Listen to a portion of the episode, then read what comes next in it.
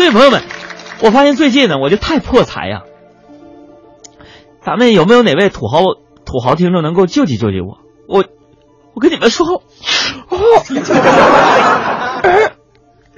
我我都说不出口。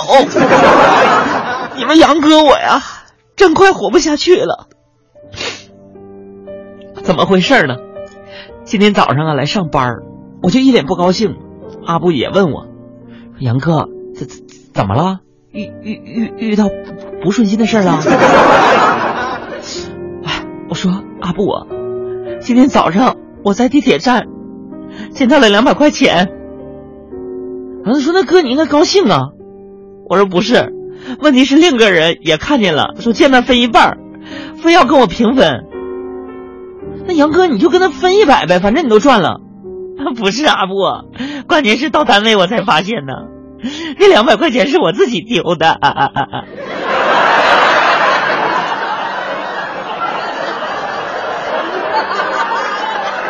我朋友可能说了，杨哥，你说这个段子是老段子，这个段子是曾经仅仅是个笑话，朋友们。但我今天要说这个事儿，是因为啊，它真的发生在我身上了。朋友们呢，我现在是问问你们啊，就是说这两百块钱是早上你们杨嫂刚赏给我的零花钱，我要是说这钱掉地上了，捡起来之后被别人分走一百，你说你们杨嫂能信不？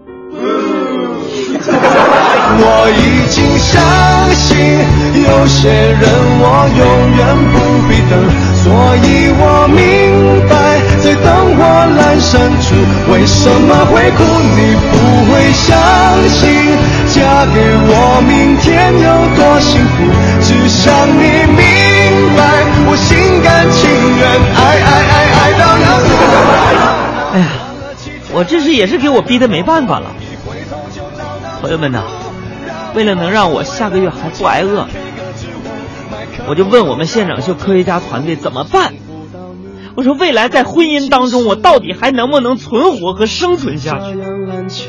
咱们现场秀科学家团队做了一系列关于咱们已婚男士存钱的绝招，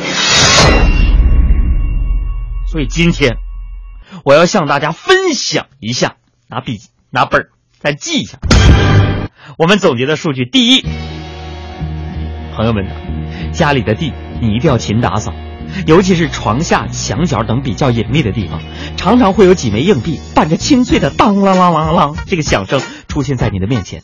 运气好的话，出现五块、十块钱以上面额也是有可能的。第二，把咱们自己锻炼成短跑健将，每天上下班可以跑步去，这样老婆给的交通费就能直接纳入自己的财政收入。第三呢，平时啊，大家呀腿脚勤快一些。但凡老婆让去买东西，时间又允许，一定要货比三家。比如说买青菜，要多跑几个菜市场，你就可以最低的价格买入，以最高的价格上报，这样中间的差价就到手了。哎，师傅师傅，您就别当了。要省您从大处省，省个十请带八请；要算您从大处算，算个十万带八万；要算您别跟我算，我穷的都快要了饭，成天在这卖葱蒜，一身泥来一身汗，刮风下雨也得干，要不然就甭吃饭。少给五分我不干，您看合算不合算？五分钱，你说他贫不贫？你说这第四，要经常替老婆洗衣服，这样啊，可以在洗衣服前将老婆所有可能放钱的地方搜查一遍，通常都会有所收获，少则一两块，多则三十五十。不过，要是有意外获得一百元大钞，为了防止暴露自己的意图，建议还是交给老婆为妙。第五，一定要收拾家里的垃圾，将家中的纸箱、铁丝、塑料袋、啤酒瓶子、报纸、胶鞋收起来。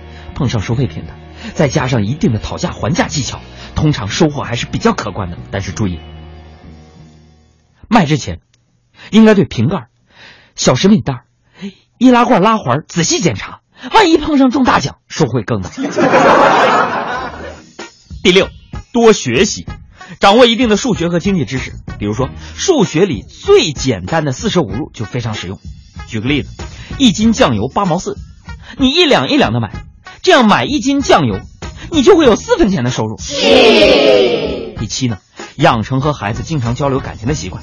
孩子通常情况下是不会缺钱的，身上经常会有散碎银两，大钱咱就别跟孩子耍心眼了。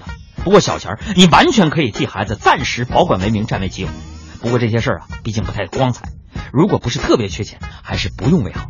这第八呢，最重要的当属是单位发的奖金，工资卡上交，那咱是控制不了的。但是哪个单位都会有不发工资卡而直接发到手里的情况。不过你要掌握好度，一点不交，一旦东窗事发，后果不堪设想。要是全交，你傻不傻啊？想要私房钱，就只能用以上方法。因为我媳妇出差了，今天没，听不着广播，我才敢说的啊。你怎么回来了呢？